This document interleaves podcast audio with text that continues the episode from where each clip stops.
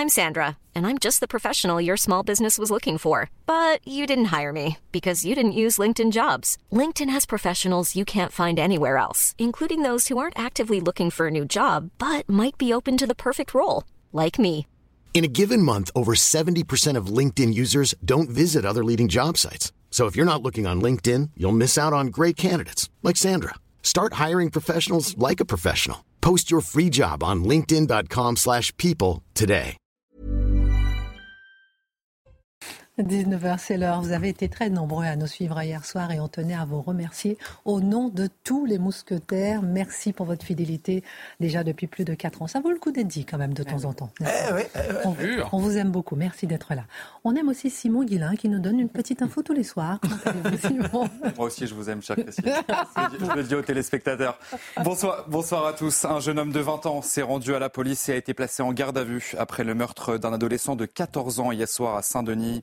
La mairie qui a d'ailleurs renforcé la sécurité sur place, un arrêté a été pris interdisant tout regroupement et attroupement jusqu'à lundi prochain. Le jeune homme est décédé sur la ligne 13 du métro parisien. Jusqu'à 15 cm de neige dans le nord de la France, 5 cm en région parisienne. Soyez bien sûr très prudents aujourd'hui encore sur la route avec des risques de verglas sur une bonne partie du territoire. Sept départements sont toujours en vigilance orange pour neige et verglas ce soir. Et puis en Turquie, un footballeur a été renvoyé en Israël après avoir réclamé la libération des otages retenus dans la bande de Gaza. Eden Karsev, qui évoluait dans le club turc de Bazak Seir, a été prêté au Maccabi Tel Aviv. Et sachez que lundi, un autre joueur israélien a dû quitter la Turquie pour avoir brandi un message en soutien aux otages chrétiens. Merci beaucoup, mon cher Simon. Et au sommaire ce soir, dans Face à l'info, Emmanuel Macron a valorisé la culture pour tous aujourd'hui à Saint-Denis. Avant-hier, le chef de l'État déclarait que le RN est le parti du mensonge.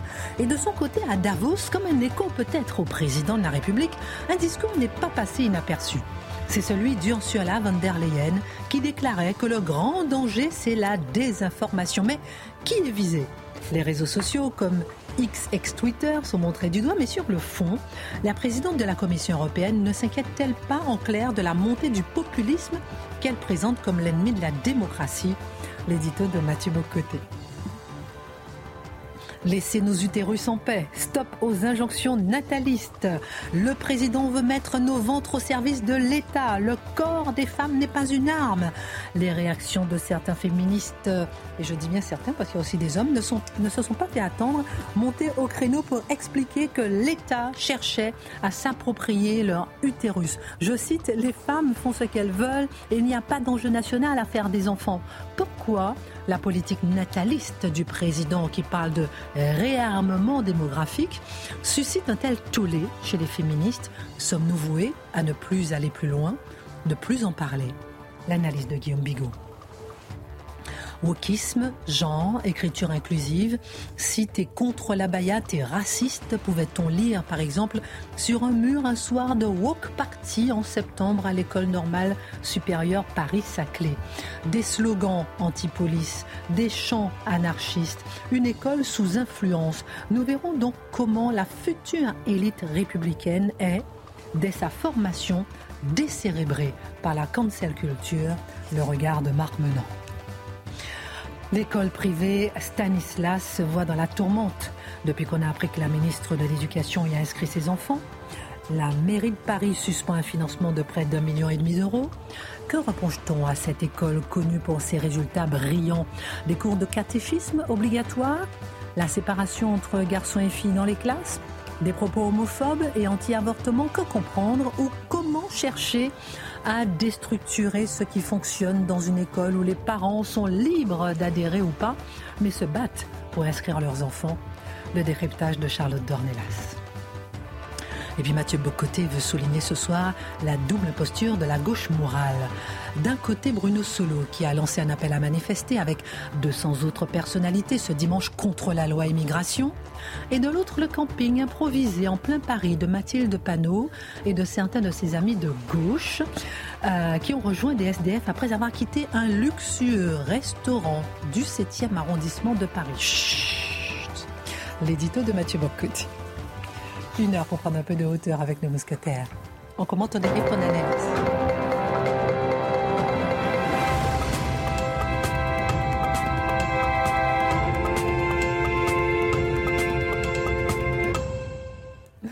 Bonsoir à tous, comment allez-vous? Très bien. Bah, très bien. Si vous allez bien. De chiffres mirobolants, encore plus brillants qu'à l'accoutumée, oui. nous sommes là dans la béatitude totale. Ah merci à tous.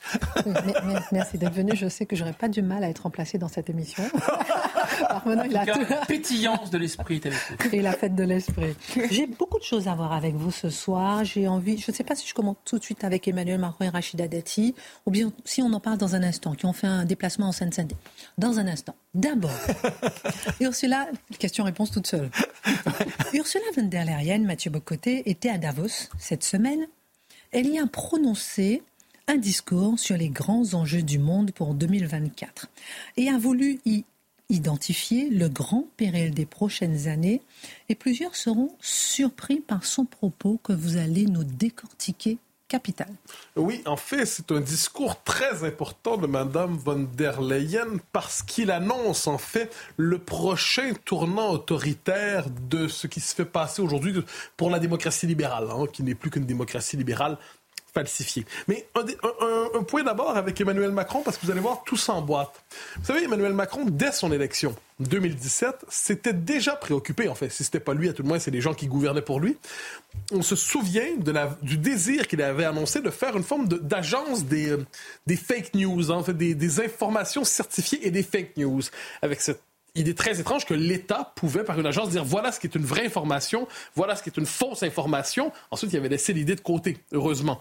Mais on constate que ça fait un moment qu'Emmanuel Macron et d'autres de la mouvance qui est la sienne, hein, le bloc central, l'extrême centre, euh, ça fait un bon moment qu'ils ont comme idée, dans cette tendance, de reprendre le contrôle sur non seulement le débat public, mais sur le récit médiatique de la vie politique, sur le récit de la vie collective. On se souvient, au moment des émeutes, une idée qui a, qui a, percé ici. Encore une fois, ça n'a pas été retenu, mais on verra la fois suivante. Quand on disait aux prochaines émeutes, contrôle des réseaux sociaux, contrôle de WhatsApp, contrôle de Twitter, pour éviter, disait-on, que des jeunes ici et là puissent se donner rendez-vous grâce aux réseaux sociaux. Dans les faits, pour éviter qu'un récit des événements soit autre que le récit officiel, qui, comme nous l'a dit bien évidemment, n'a rien à voir avec l'immigration. Donc il fallait évidemment éviter qu'un autre récit puisse se mettre en place. Et normalement, quel est l'ennemi des dirigeants aujourd'hui quand vient le temps de maîtriser l'information C'est Twitter.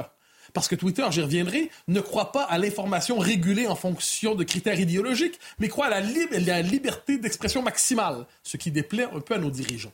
Alors pourquoi je vous dis tout ça? Parce que Mme von der Leyen nous a dit, je la cite, hein, c'est fondamental, mot pour mot, notre principal sujet de préoccupation pour les prochaines années n'est pas le conflit ou le climat, c'est la désinformation et la mauvaise information suivie de près par la polarisation au sein de nos sociétés. Et il dit ces risques ces risques, euh, ces fausses informations risquent cette désinformation de compromettre notre capacité à affronter les grands enjeux. C'est très intéressant de voir. Donc, elle nous dit le climat, non. L'Ukraine, non. L'effondrement climatique dont on nous parle, non. Les inégalités, non. L'immigration, non. Non. L'important, c'est la maîtrise du débat public. Elle dit nous. Qui est le nous de Mme von der Leyen? Je devine qu'elle se prend pour l'humanité, ou à tout le moins pour sa frange éclairée. Mais elle est un peu plus précise. Hein. L'État Davos, quand même. Elle dit c'est la communauté des affaires et des démocraties.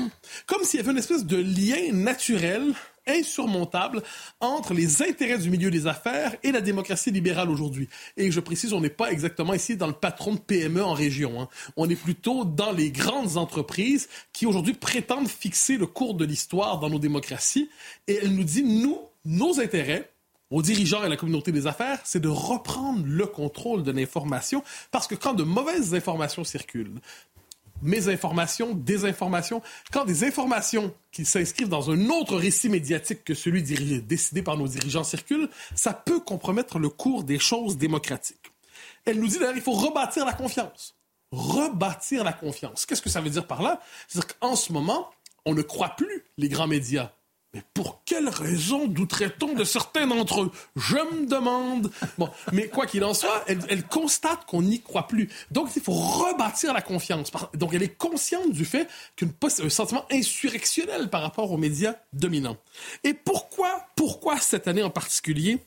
Parce qu'elle nous dit 2024, c'est une année cruciale dans le monde. C'est une année où va y avoir une bonne partie de l'humanité va être en élection, et notamment les élections européennes et les élections américaines. Et les élections, c'est toujours un peu dangereux. Parce qu'on ne sait jamais exactement ce que les gens vont faire. C'est probablement la dernière chose qu'on ne peut pas maîtriser. On peut maîtriser globalement la publicité, on peut maîtriser les tribunaux, on peut maîtriser l'administration, mais cette espèce de résidu des temps anciens qui s'appelle le droit de vote, la possibilité pour le commun des mortels d'infléchir le cours de l'histoire, ça, on ne maîtrise pas encore complètement. Mais il se peut que les gens votent mal. Et elle s'inquiète. Quel est le traumatisme originel?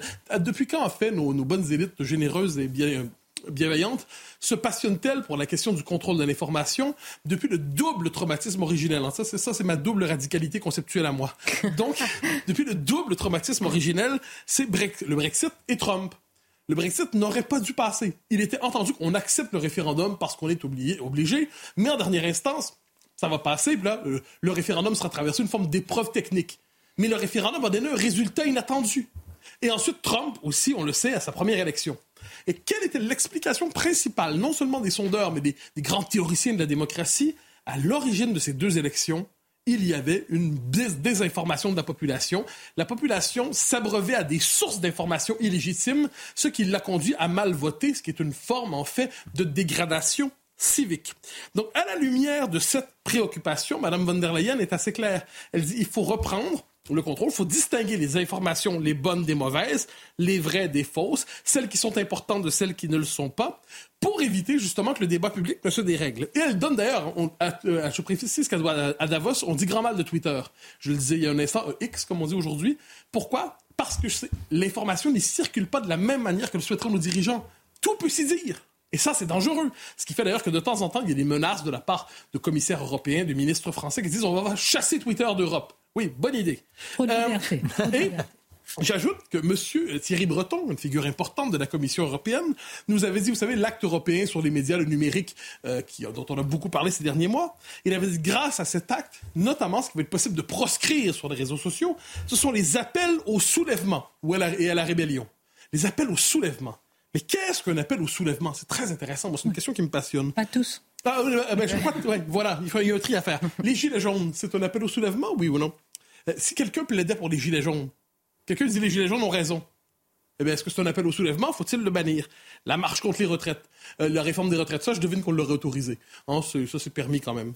Euh, voter pour le RN, le plaidoyer pour le RN, ou pour Mme Mélanie, ou pour M. Farage lorsqu'il était en politique, ou pour les différents partis populistes en Europe. Est-ce que c'est un appel à la rébellion? Voter, l'appel à voter pour reconquête, est-ce que c'est un appel à la rébellion? Donc là, on sait que Thierry Breton, en fait, et là, on s'était dit, est-ce qu'il s'était échappé? Est-ce que c'est une formule, quelquefois, on parle davantage qu'on le sait? Et non, c'était dans le texte européen. C'était dans le texte européen cette idée qu'il fallait aujourd'hui se permettre d'interdire, de proscrire, de censurer les propos qui relèvent de l'appel au soulèvement.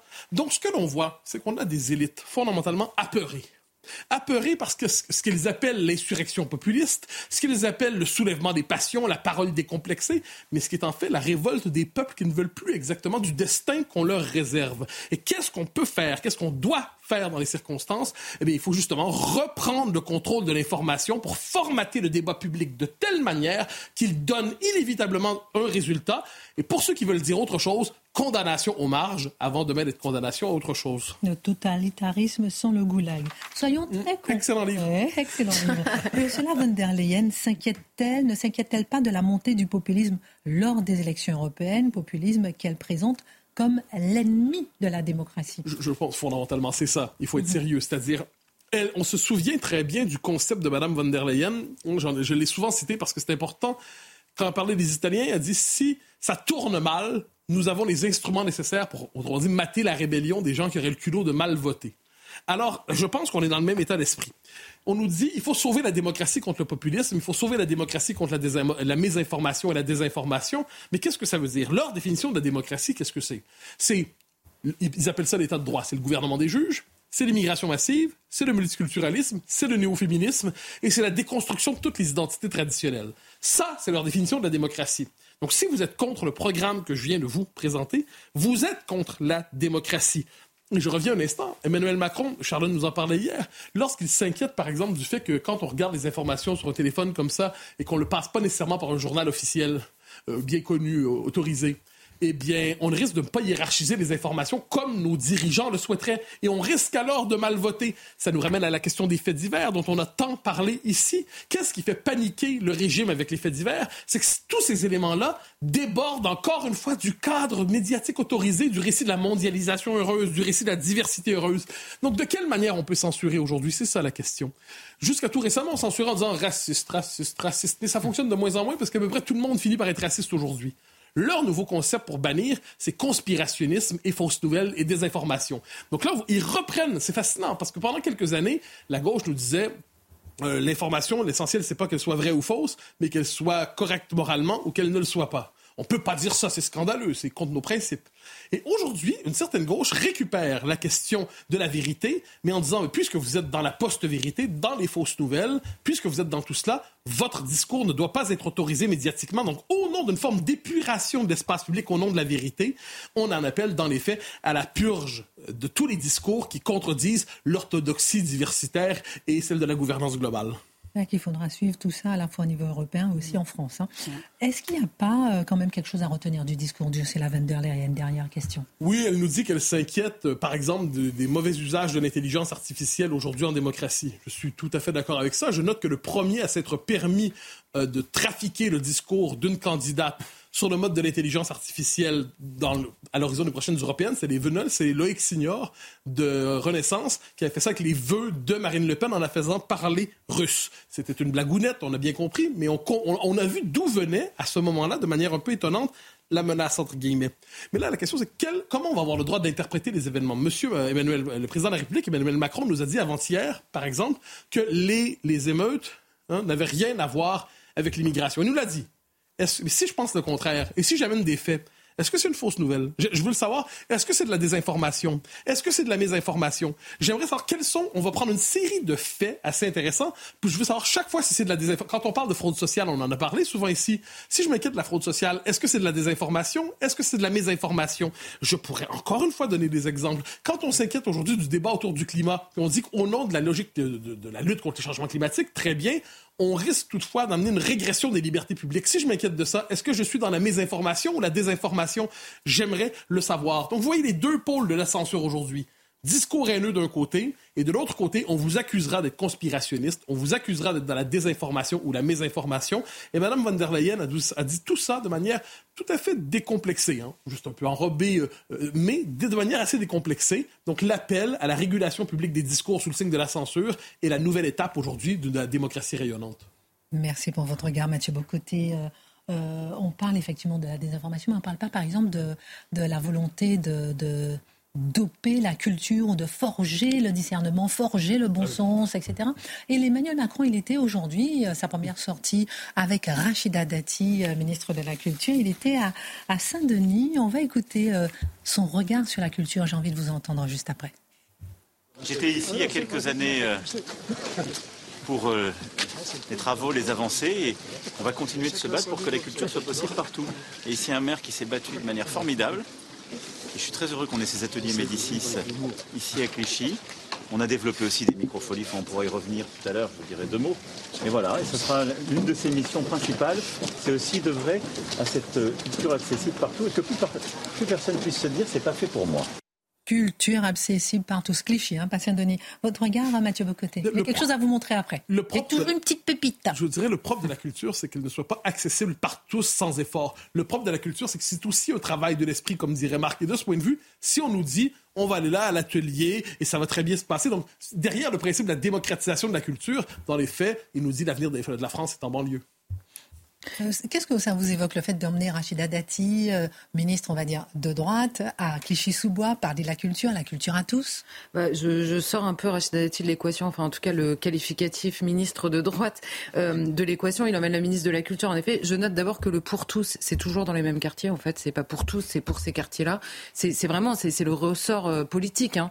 et après, bon, c'est vrai que la phrase, il faut que la culture soit possible pour tous, je rejoins un peu l'analyse le, de Mathieu. C'est-à-dire que qu'il y ait une volonté de la France euh, d'offrir la culture et de la permettre à tous, c'est une très bonne chose et évidemment un cliché euh, comme ailleurs.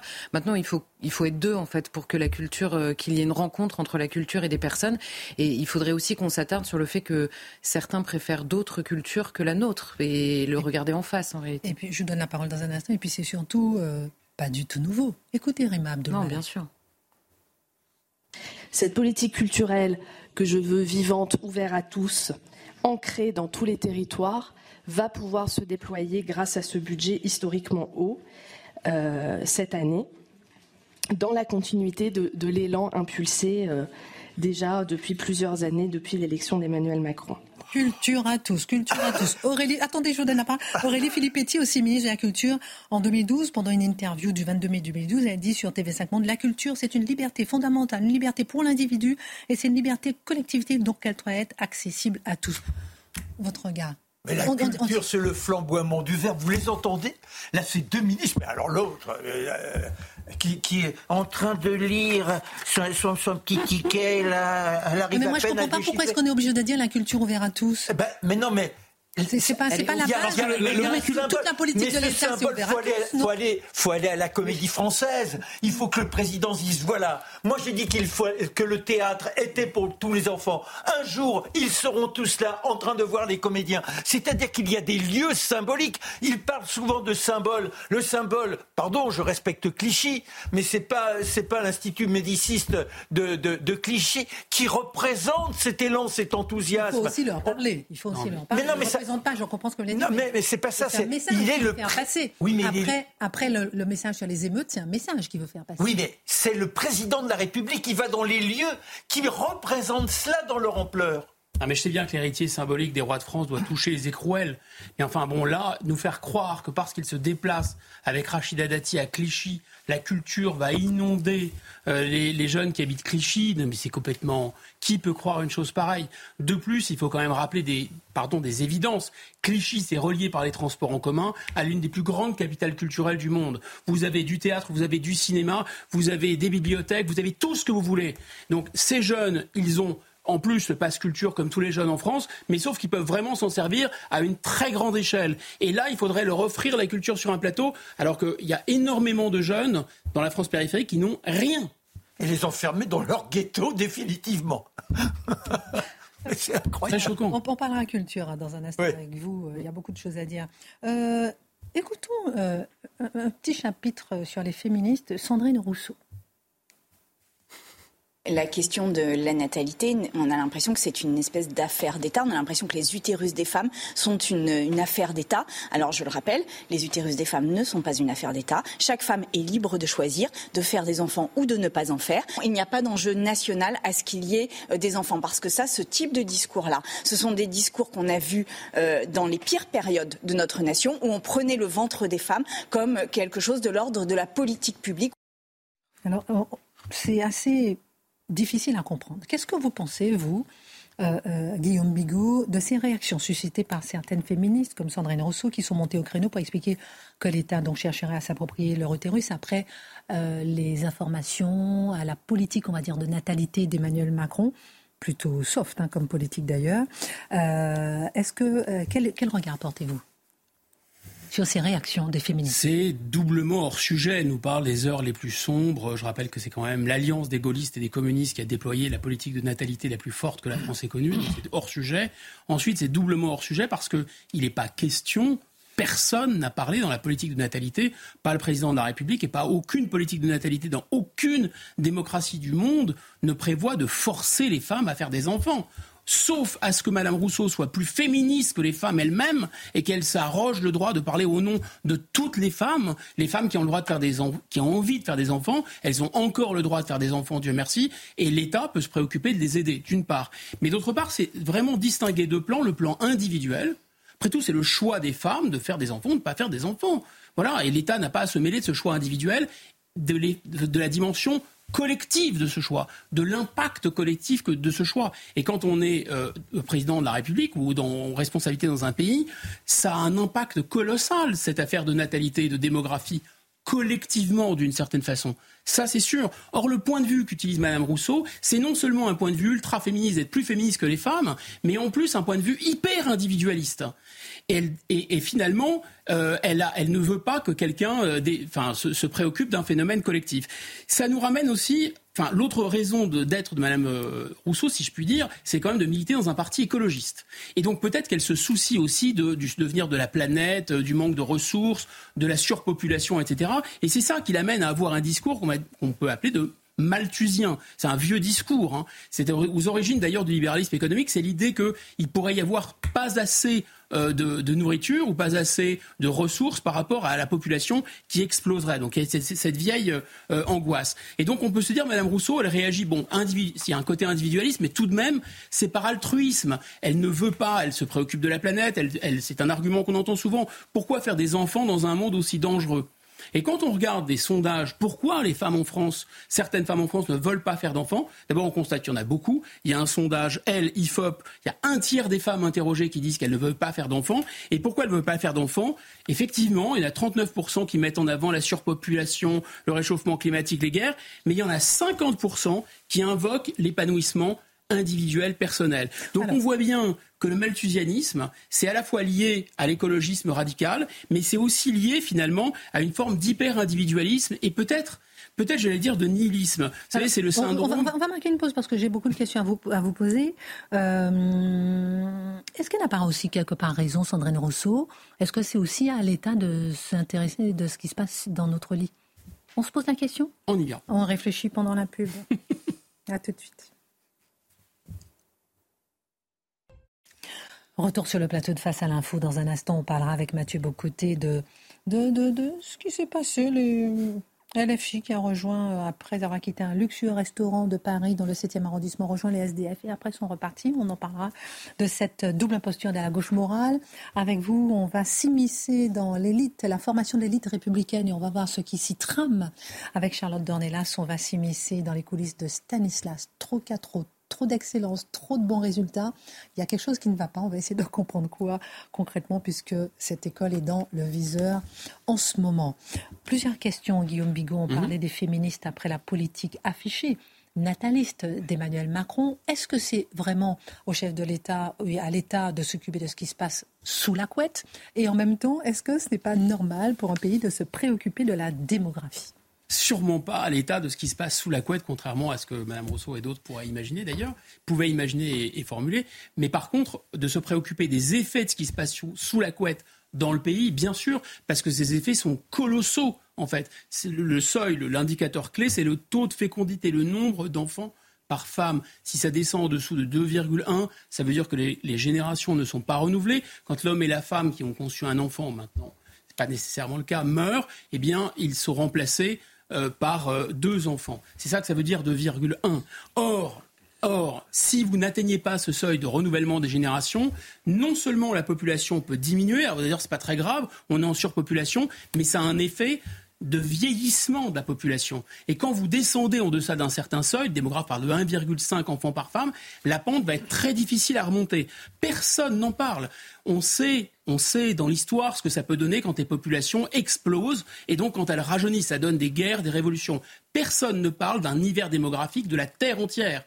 Au Japon, par exemple, en Corée, on est en dessous d'un enfant par femme. C'est irrécupérable. Vous pouvez oublier le nom Corée. Euh, dans un siècle, la Corée va quasiment disparaître. Pourquoi c'est irrécupérable? Parce qu'en fait, ça a des effets économiques d'auto-effondrement. Imaginez demain que, par exemple, un Chinois va pousser les chaises roulantes de deux, de deux vieux Chinois quand il y aura 60% de la population chinoise qui sera extrêmement âgée. Qu'est-ce qui va se passer en termes de psychologie, en termes de représentation de l'avenir, en termes d'investissement, en termes de rapport à la technologie? Tout ça est quasiment irrécupérable. C'est un phénomène massif et donc merci au président de la République d'en avoir parlé pour une fois.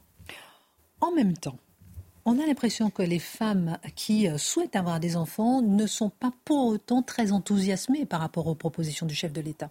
Ah bah ça c'est moins qu'on puisse dire, l'accueil était assez frais. D'abord il y a des réactions qui sont un peu dubitative.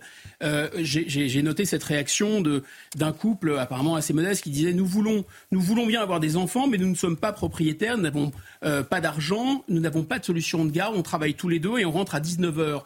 Euh, Monsieur le Président de la République, qu'est-ce que vous comprenez pas là-dedans? Voilà, donc c'est une réaction un peu, euh, un peu agacée. Dans, le, dans le Figaro, il y a une certaine Charline qui apparemment euh, voulait des enfants avec son compagnon et qui a appris que le Président de la République voulait réduire la durée du congé parental et elle dit je souhaitais un troisième bébé.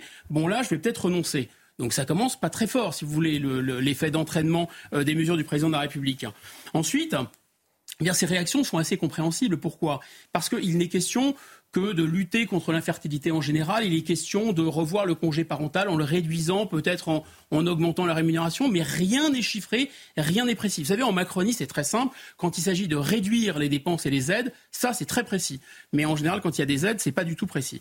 Ensuite, ce réarmement démographique que nous présente Emmanuel Macron, il ressemble vraiment à une capitulation nataliste quand on le regarde de près.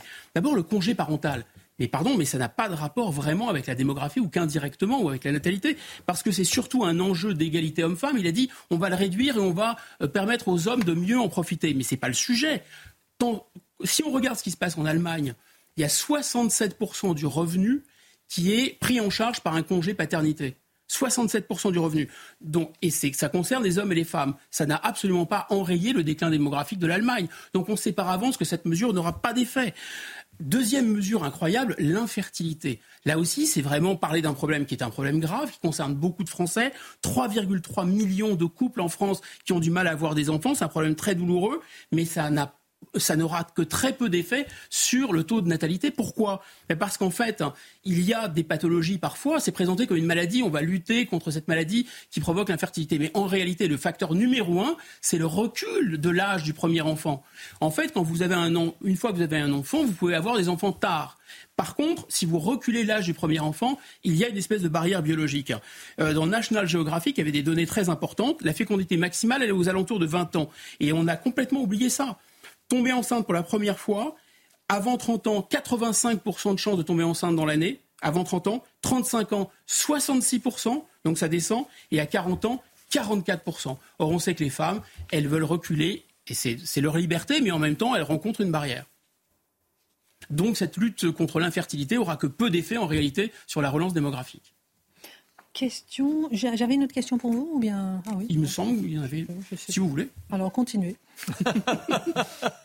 continuez. Dernière question. Je vais interroger euh, Charlotte. J'ai une petite question pour vous, ma belle Charlotte. Euh, oui, les solutions. On peut se poser la question quand même des solutions qu'il faudrait mettre en place pour vraiment relancer la. Une bonne politique de natalité. Exactement, exactement. Bon, on peut écarter ce qui marche pas. En Hongrie, ils ont fait, ils essaient de remettre un peu euh, des, des, des, salaires pour les femmes qui restent chez elles. C'est une solution euh, tout à fait louable de, pour les femmes de préférer ne pas bosser, rester chez elles. Mais enfin, ça n'a pas beaucoup d'effet. Ils ont dépensé beaucoup d'argent. C'est passé de 1,2 à 1,5. Ils ne sont pas remontés vraiment proche du seuil de renouvellement des générations. Il y a une autre solution aussi qu'on a nous expérimenté qui ne marche pas du tout, c'est-à-dire de réserver les aides euh, à la natalité, les incitations financières et fiscales, les réserver aux familles les plus modestes. C'est ce qu'a fait François Hollande. Alors ça semblait de bon sens parce que les gens les plus riches n'ont pas nécessairement besoin des allocations familiales. Il y avait aussi ce mécanisme de caution familiale. Dès lors que François Hollande a fait ça, tout de suite, euh, la démographie s'est effondrée en France, le taux de natalité s'est effondré en France. En fait, le grand démographe Alfred Sauvir expliquait parfaitement qu'une politique en fait, de natalité ne doit jamais être une politique sociale. Parce que pour la nation, le fait que les gens euh, riches, d'ailleurs, aient des enfants, il faut que les, les, gens riches et les gens pauvres aient des enfants, mais que les gens riches aient des enfants, c'est bon pour la nation dans son ensemble. Et donc, il y a quelque chose qui marchait très bien, c'est la politique de natalité française. Ça permettait aux femmes françaises et de travailler et d'avoir des enfants. Pourquoi on l'a cassé? C'est vraiment mystérieux. Il faudrait évidemment revenir au caractère universel des allocations familiales, remettre en place le quotient familial tel qu'il existait avant, ça marchait, et puis une politique de la petite enfance. Il faut des crèches. Alors le président Macron dit oui, il y aura 200 euh, 000 places de crèches en 2030 sauf que la profession est très peu attractive. Euh, il parle d'un service public euh, de la petite enfance, sauf que la privatisation des crèches avance à vitesse grand V et que ces entreprises veulent de moins en moins exiger de diplômes euh, pour les gens qui, sont recrutés et donc qui sont recrutés à, un prix, à un salaire plus bas.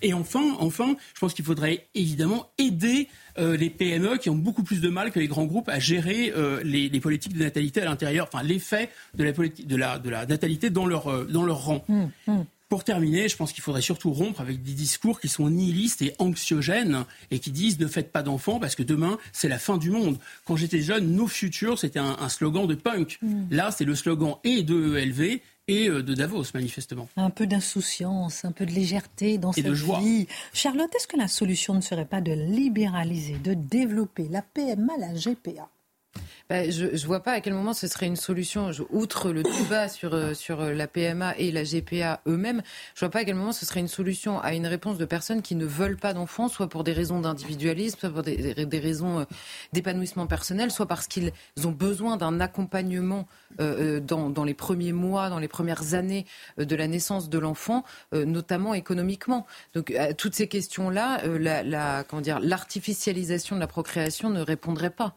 Euh, et par ailleurs, je pense que sur le fond, il y a la question de l'élan vital, de la nécessité de se survivre à soi-même, qui est là pour le coup une question euh, qui dépasse la sphère politique seule.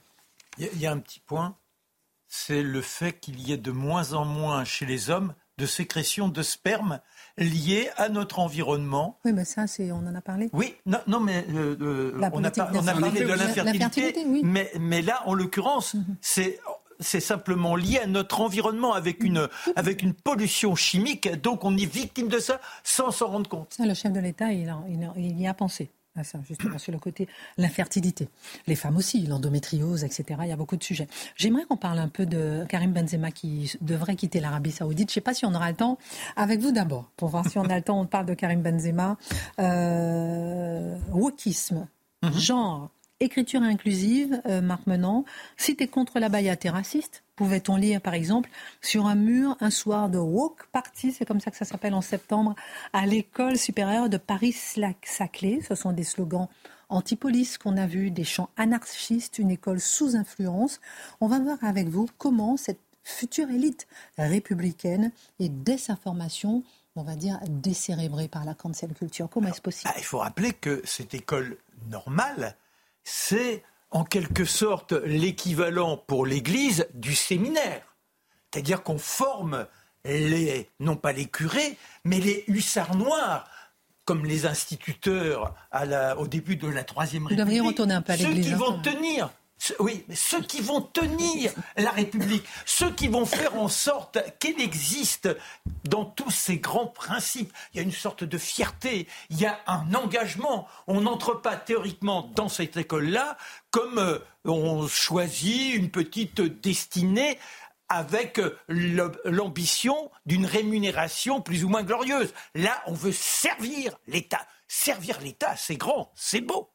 Alors c'est extraordinaire parce que vous avez évoqué euh, cette fête du début de l'année, fête qui est organisée par euh, les étudiants LGBTQ.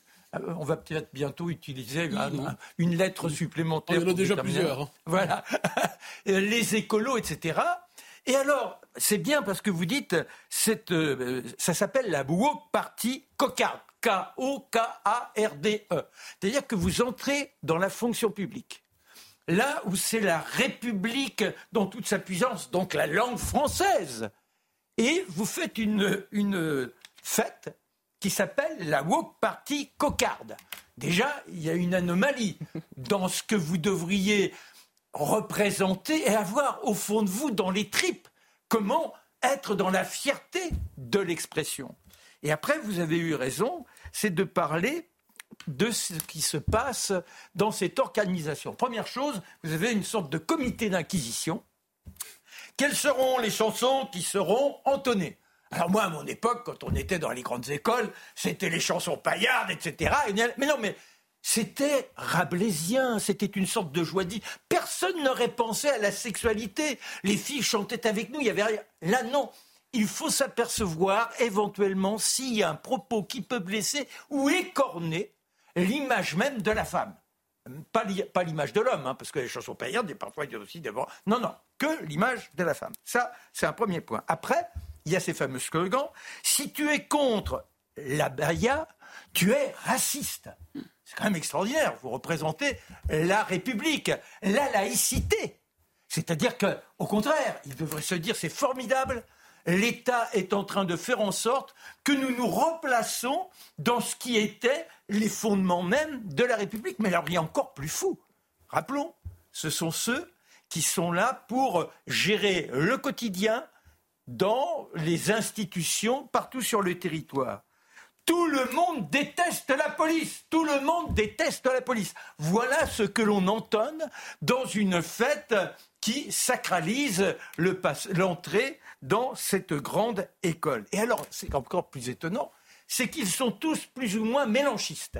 C'est-à-dire, si vous affichez pas... Mélanchoniste Oui, enfin, moi, je fais plus court. pas la peine de perdre du temps. Façon, ah hein. Mais si vous avez un petit hiatus, où vous dites Ah, tiens, j'ai entendu Zemmour hier, vous avez, rien d'avoir dit Zemmour, hein, vous êtes un facho. Ah mais vous êtes infréquentable, vous êtes mis à l'index. Voilà où nous en sommes dans l'école de la République. Or non seulement vous représentez ce qu'il y a de plus faceux théoriquement dans l'idée même d'une démocratie, la République française, et la démocratie, c'est le débat. Là, il n'y a pas de débat. Si vous êtes un tout petit pop, pop, pop, pop, interdit. Après, il y a le côté, alors là, vraiment sexiste. C'est-à-dire, bon, on, est dans la mixité, mais il est marqué si tu mets tes mains sur mes hanches, ma main sur la gueule. Voilà, c'est-à-dire que dire à une, copine, ah, dis donc, t'es mignonne aujourd'hui, ou comme il m'arrive de vous dire, ah, vous êtes rayonnante, ma chère Christine, aujourd'hui, ça, c'est un propos sexiste, c'est un propos raciste. Mais je vous gifle aussi. Oui, c'est vrai, mais j'aime ça. Alors ça, à partir de là, ça s'arrange. Et alors ça va encore plus loin. Il y a des, des zones.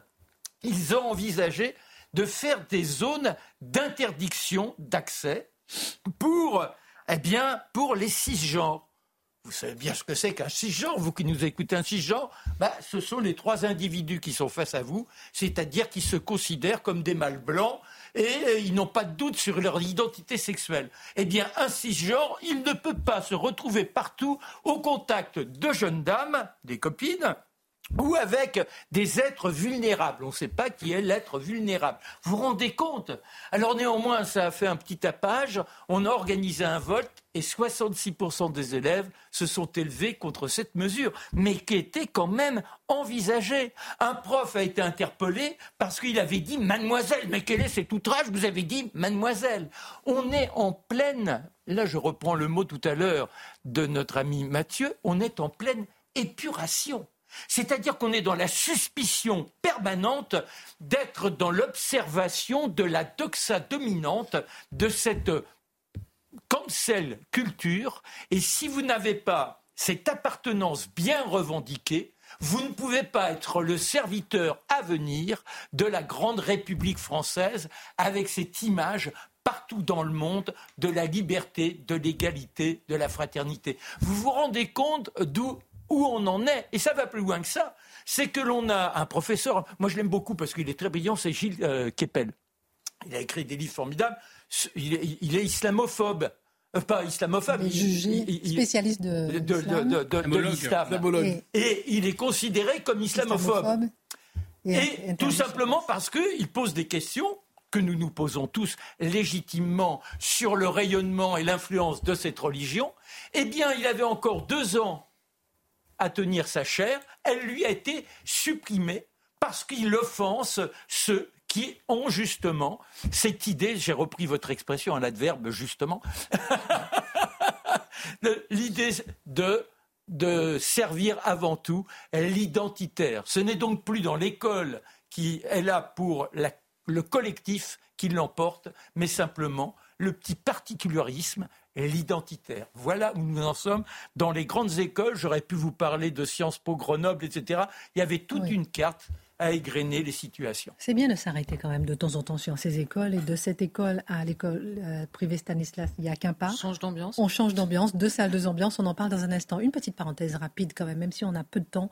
J'aimerais vous entendre un petit mot sur euh, Karim Benzema, qu'on aime beaucoup, euh, qui est, il est critiqué depuis plusieurs semaines en Arabie Saoudite. Vous savez qu'il avait été parti en Arabie Saoudite. Il est critiqué sur place parce qu'il a été écarté par son club et son entraîneur Marcelo Gallardo pour avoir manqué la reprise. Il était attendu vendredi par le club. Il s'est pas présenté. Se trouvant à l'île Maurice, il n'aurait pas pu rentrer a priori à cause du cyclone sur place. Dans ce club de Jeddah, depuis au moins, euh, depuis moins de six mois, il avait déjà manqué plusieurs entraînements en fin d'année à cause d'une blessure au pied qui n'a pas été confirmée par le club. Bref, les rumeurs de son départ d'Arabie se multiplient. Karim Benzema souhaiterait revenir en Europe. Qu'est-ce que cela vous évoque? C'est amusant, c'est amusant. Avoir cru trouver son bonheur en s'exilant en Arabie Saoudite, fallait y penser quand même. Hein. Ou à tout le moins, il fallait savoir compter. Euh, et là, il revient, il veut revenir chez lui, dans un chez lui. J'espère qu'il ne voudra pas islamiser euh, la France pour se sentir enfin chez lui comme il l'était en Arabie Saoudite. À moins qu'il le veuille déjà, mais je suis pas certain. Guillaume Bigot. Là, j'hésite de savoir s'il va, il, fuit l'Arabie Saoudite parce qu'il a été victime d'islamophobie sur place. Euh, de xénophobie, de racisme, je ne sais pas. Peut-être que c'est son ami Darmanin qui lui manque aussi, je ne sais Marc ah Non, mais ce qui est extraordinaire, c'est que dans les vestiaires, il était le premier à demander à ce qu'il y ait un instant de prière. Et il a dit, je suis heureux de gagner l'Arabie saoudite parce que là, enfin, je vais pouvoir vivre selon mes convictions. Je serai un homme libre. C'est extraordinaire. C'est un peu comme ces jeunes filles qui sont parties là-bas en Syrie et puis qui après, euh, elles ont brûlé leurs papiers, mais il faut qu'elles reviennent tout en portant. Charlotte. Ah, mm, mm.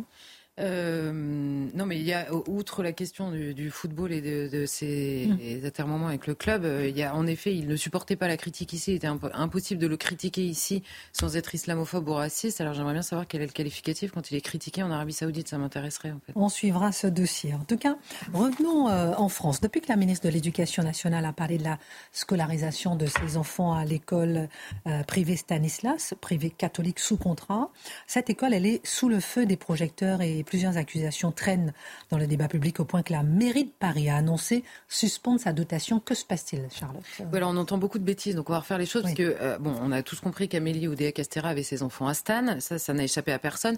Mais là, en l'occurrence, les, les, accusations, on va dire, ne sont pas liées directement. Alors, elle a mis en effet le projecteur sur cette école, mais il se trouve qu'il y avait des articles accusatoires qui étaient sortis sur Stanislas en février 2023, qui accusaient l'établissement d'être, je cite, sexiste, homophobe et autoritaire.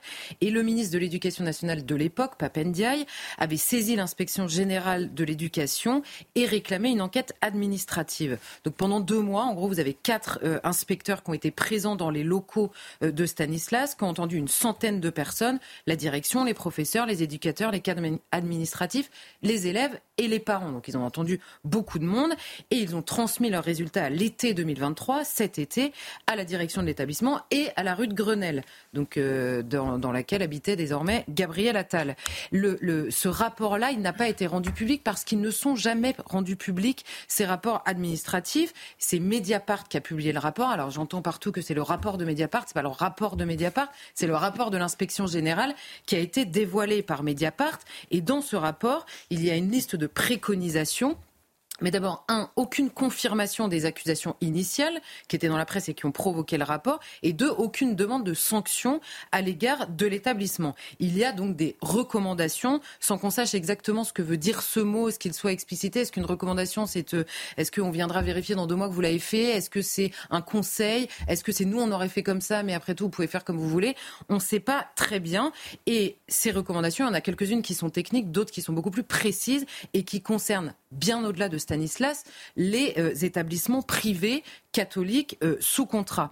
Et alors réagissant, puisque en effet vous avez évoqué Anne Hidalgo, réagissant au bruit médiatique cette fois-ci, et non pas au rapport qui a été euh, publié, la ville de Paris a annoncé la suspension provisoire de son financement. Alors pourquoi suspension provisoire? Parce que c'est tout simplement la loi qui l'oblige à financer tous les établissements qui participent du service public d'éducation dont les établissements euh, privés sous contrat. Elle précise que c'est 1,3 million d'euros pour l'année 2023. Alors le contribuable finance le, service public d'éducation dans lequel il y a les établissements sous contrat qui, je le précise quand même, coûtent moins cher que les établissements publics. C'est très logique puisque les parents eux-mêmes euh, donnent de l'argent. Mais donc, c'est simplement de l'argent qui finance tous les établissements. Donc, elle n'aura pas le choix que de le, que de le financer euh, quand même. Donc, c'est une réaction là aussi euh, très, enfin, de communication. Et on, on ne peut s'empêcher de remarquer que la mairie est moins gênée de financer d'autres associations ou, ou d'autres mouvements qui, eux, sont accusés par parfois de, de, commettre des actes illégaux, en tout cas de les soutenir. Hein. Je pense évidemment aux associations qui œuvrent parfois en Méditerranée, qui ont été accusées parfois de, de proximité, on va dire, gênante avec, avec les passeurs et pour favoriser l'immigration illégale. Je le note quand même. Quels sont les griefs que l'on retrouve dans le rapport et dans les médias contre l'établissement Stanislas concrètement Alors, ce rapport, il, dit à la fois beaucoup de bien de l'établissement euh, par le biais des gens qui ont été entendus et il cible certaines choses. Il, il évoque avant tout l'excellence des résultats et il précise une chose un peu intéressante, c'est un indice de position sociale qui est supérieur au reste de l'académie d'Île-de-France, au primaire et au collège, mais inférieur en prépa. C'est-à-dire que les élèves qui arrivent en prépa, eh ben, ils ont un indice de position euh, sociale inférieur. Donc ça, casse un peu l'idée d'un entre-soi total, notamment euh, économique. Euh, et je note par, ailleurs que l'indice de position sociale est bien inférieur aux, établissements publics Henri IV ou Louis le Grand, et précisons-le quand même. Donc ça, n'est pas que ça le sujet. Je précise aussi que les gens riches ont le droit de mettre leurs enfants à l'école. Je ferme la parenthèse. Mmh. Ensuite, il, précise qu'il euh, y a un manque de parité parmi les élèves. Alors ça, ça m'a fait rire. maintenant, on va aller chercher la parité parmi les élèves. Mmh. Et donc, ils disent le, le, le soulèvement de la mixité, puisque c'est dans les années 90 que euh, Stan est devenu mixte, bah, n'est pas complètement abouti, puisqu'il n'y a pas de parité dans les élèves. Donc, il va falloir choisir maintenant les élèves en fonction de la parité. Bon, il note qu'il ne recueille aucun témoignage de propos homophobes tenus par les enseignants et seulement, ouvrez les guillemets, Quelques retours font état d'interpellations de cette nature entre élèves. Alors je précise que dans les stades de foot aussi, enfin, c'est pas à Stan, dans probablement toutes les écoles euh, de les cours de récréation euh, euh, du monde et probablement ne le font-ils pas sous le yeux des enseignants qui eux ne tiennent pas ces propos. Donc là aussi, intéressant de détailler, de, préciser parce qu'on lit un peu tout et n'importe quoi comme vous dites. Ensuite, il note des exigences vestimentaires plus grandes pour les filles. Il y a beaucoup d'exigences vestimentaires à Stanislas. On ne vient pas habiller comme on veut à Stanislas. les garçons, par exemple, doivent mettre des pantalons longs toute les baskets sont interdites, les pulls doivent être sans capuche. Et alors, il note que les exigences vestimentaires, la, liste est plus longue pour les filles. Et alors, la, réponse du directeur de Stan dans le rapport, puisqu'il avait été entendu, m'a fait rire. Il a dit oui parce qu'elles sont plus créatives sur ce terrain euh, vestimentaire. Et j'ai trouvé la réponse parfaite parce qu'en fait, on comprend très bien au moment où il le dit que c'est pas complètement faux. D'ailleurs, on avait eu des débats sur les croc-tocs, sur les abayas de l'autre côté. Donc, c'est bien cette créativité-là. Et par ailleurs, je note aussi qu'on exige de Stan qu'il respecte la différence eh bien, est-ce que le respect de la différence n'impose pas un traitement différent euh, de situations différentes, en l'occurrence les tenues vestimentaires des filles et des garçons? Il note aussi que l'obligation d'assister aux cours de formation chrétienne n'est pas conforme à la loi. Ça, c'est un des gros, gros points. Précisant toutefois que les élèves y trouvent un intérêt, qu'ils soient catholiques ou non dans leurs auditions.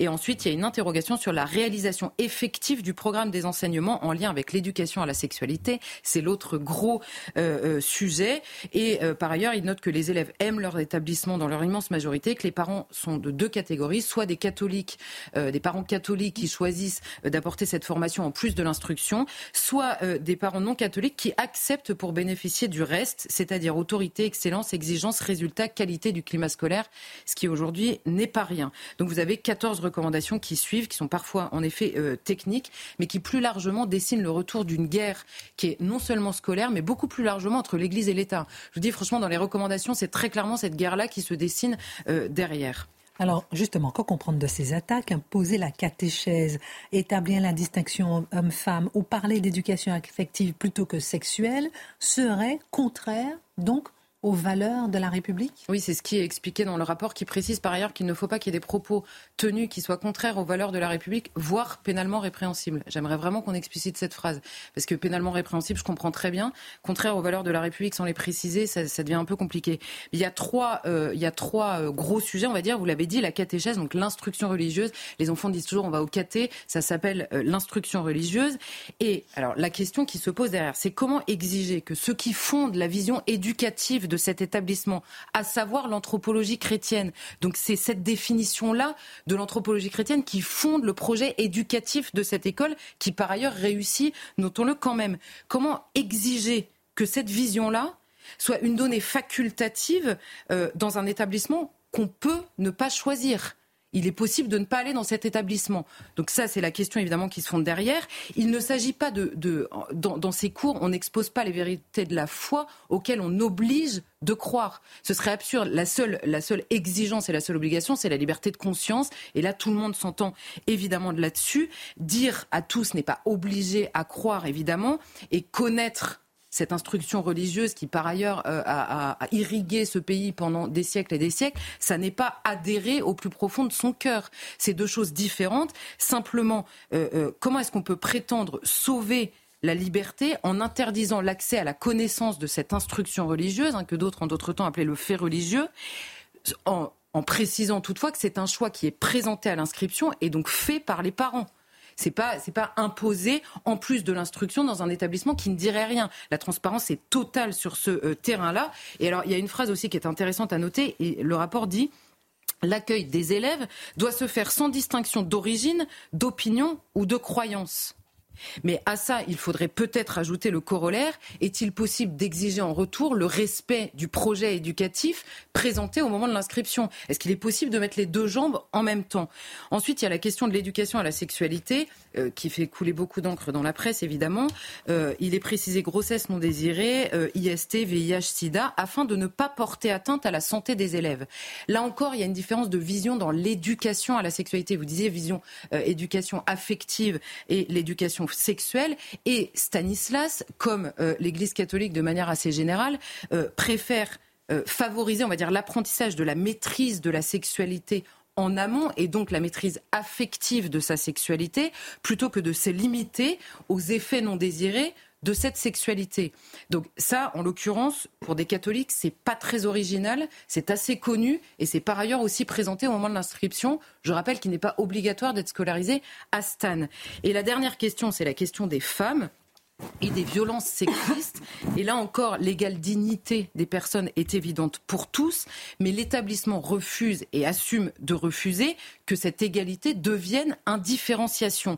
Et on comprend que c'est à partir de ce refus de l'indifférenciation que les avis divergent. C'est pas sur l'égale dignité des personnes, qu'ils soient hommes ou femmes, évidemment, ni euh, quels que soient les actes qu'ils posent. C'est la question de l'indifférenciation des sexes. On le voit en permanence dans le débat public. Il se trouve que euh, Stanislas ne fait pas les mêmes, euh, comment dire, n'a pas les mêmes options sur ce terrain-là que Mediapart. Il n'y a rien d'étonnant ou que Libération non plus, d'ailleurs. Et il y a une phrase qui, moi, m'a beaucoup étonné place des garçons donc qui sont euh, plus nombreux dans certaines classes, et une culture de la non-mixité, parce qu'il existe des classes non mixtes, qui peuvent favoriser un climat propice à l'homophobie. Bon, déjà, il n'y a aucune affirmation dans cette phrase, enfin, je veux dire, euh, comprenne euh, qui pourra, mais donc on comprend derrière cette phrase qui est quand même très nébuleuse que c'est évidemment la question de l'altérité sexuelle et de la, de la compréhension de cette altérité, de ce qui en découle, qui est le, cœur, on va dire, euh, de, euh, un des cœurs de la guerre.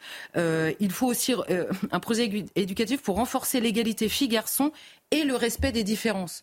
Et donc là, s'il faut respecter les différences, à quel moment il faut que le respect de ces différences se fasse dans l'indifférenciation entre euh, les hommes et les femmes et la question des violences sexistes? Et alors là, c'est intéressant de se pencher sur le mot, puisque là, en l'occurrence, c'est le refus d'un agenda politique. On parle de lutte contre les violences tout court, parce que l'anthropologie chrétienne, qui est au cœur du projet éducatif, encore une fois, de Stan, refuse le recours à la violence contre la dignité de toute personne. Et on comprend que c'est derrière aussi le vocabulaire, et Mathieu nous en parle tout le temps, derrière le vocabulaire, avez aussi une vision anthropologique qui n'est pas la même à Stan euh, qu'ailleurs. Et la véritable question qui se pose pour répondre en une seconde à votre question, c'est est-ce que l'enseignement de l'Église tout court, bien au-delà de Stan et bien au-delà de tous les établissements privés, devra prouver sa compatibilité avec les valeurs de la République qui évoluent sans cesse, puisqu'on y intègre en permanence la question, par exemple, de l'altérité sexuelle, apparemment euh, recoupe les valeurs de la République, qui les définit Selon quel gouvernement Est-ce que ça change en fonction des gouvernements ou des gens qui sont placés dans les gouvernements Par ailleurs, est-ce que ça relève du pénal C'est pour ça que je vous citais cette phrase tout à l'heure, ou de la liberté de conscience, voire même d'expression. Il faudrait une bonne fois pour toutes discerner ces terrains-là.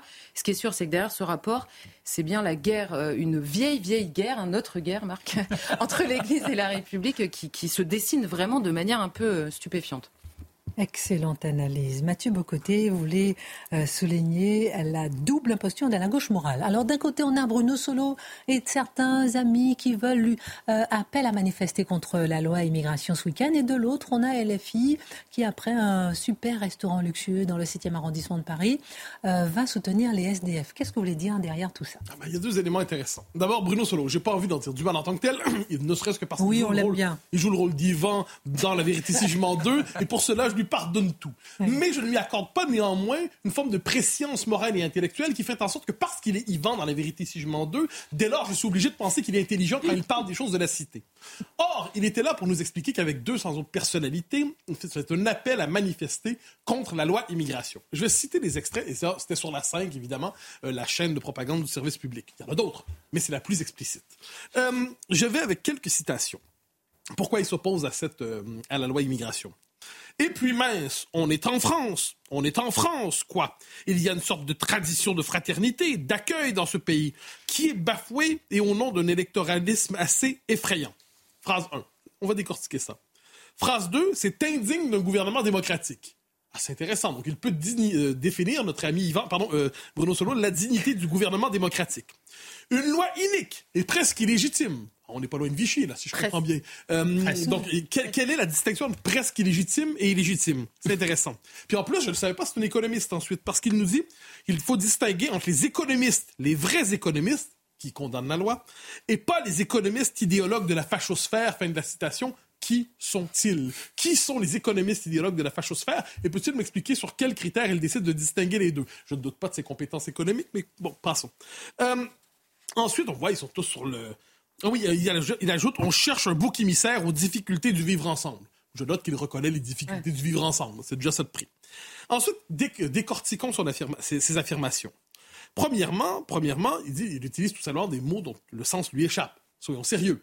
C'est-à-dire qu'il utilise des mots fachosphère. Qu'est-ce que la fachosphère vient faire là-dedans? Donc, il utilise des mots à la manière de marqueur de signalement moral. Regardez, j'appartiens au bon camp. Regardez, j'utilise les mots qui témoignent de mon humanisme, à la différence de vous, les pecnos, bouseux, qui pensez autre chose. Deuxièmement, ce qui est le plus intéressant, l'appel à la France et l'appel à la tradition. Ce qu'il nous dit, c'est que pour que la France reste la France, ah, ça revient, elle doit accueillir toujours plus d'immigrés. Donc, pour que la France demeure la France, il faut toujours plus d'immigrés. Il fallait y penser, mais lui, il y a pensé. Et en dernière instance, son mépris pour la démocratie, parce qu'il dit tout ça, c'est par pur électoralisme. Je suppose donc qu'il considère que la majorité de la population souhaite une loi plus forte en matière d'immigration. Dès lors, il serait intéressant que, euh, que euh, Bruno Solo nous explique, je me trompais de nom encore une fois, il serait intéressant qu'il nous explique pourquoi la population désire une telle loi et pourquoi le pouvoir cherche à y répondre. Et ce n'est pas sans lien avec le camping improvisé en plein Paris de Mathilde Panot et de certains de ses amis de gauche hier soir. Ah, c'est une belle scène, en fait. Elle avait faim. Je la comprends, moi aussi, j'ai toujours faim. Donc, elle était dans un bon resto avant d'aller faire son expérience tourisme SDF. Parce qu'elle voulait ensuite, elle nous a, bon, elle a un peu menti. Parce que ce qu'on a compris, c'est qu'elle a dit, je regarde la conférence du président de la République à partir du camping. Mais c'était pas exactement vrai. C'était plutôt à partir d'une bonne brasserie du 7e, mais une fois le ventre bien plein, on a bu un peu quand même parce qu'il faut se préparer à traverser les épreuves. Il y a eu l'épreuve tourisme SDF. Vivons avec eux le temps d'une soirée pour savoir ce que cela représente. Qu'est-ce que c'est sinon encore une fois du signalement moral à l'état pur? Plus encore, Madame qui accueille l'immigration massive, qui plaît dans sa faveur, crée les conditions d'une crise véritablement sanitaire à Paris, d'une crise réelle, et ensuite elle va embrasser tout cela en disant regardez, je vous aime dans le désastre que j'ai contribué à créer. Sans quoi, c'est une authentique femme de gauche. Imposture morale de la gauche. Mhm. Merci Mathieu, merci Guillaume, Charlotte, Marc Menon. L'heure des deux. Merci à tous.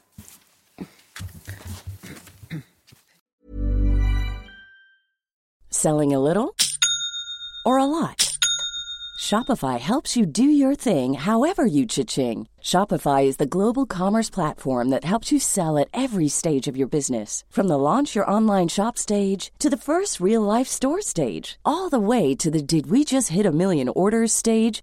Shopify is there to help you grow. Shopify helps you turn browsers into buyers with the internet's best converting checkout. 36% better on average compared to other leading commerce platforms because businesses that grow grow with Shopify. Get a $1 per month trial period at shopify.com/work. shopify.com/work.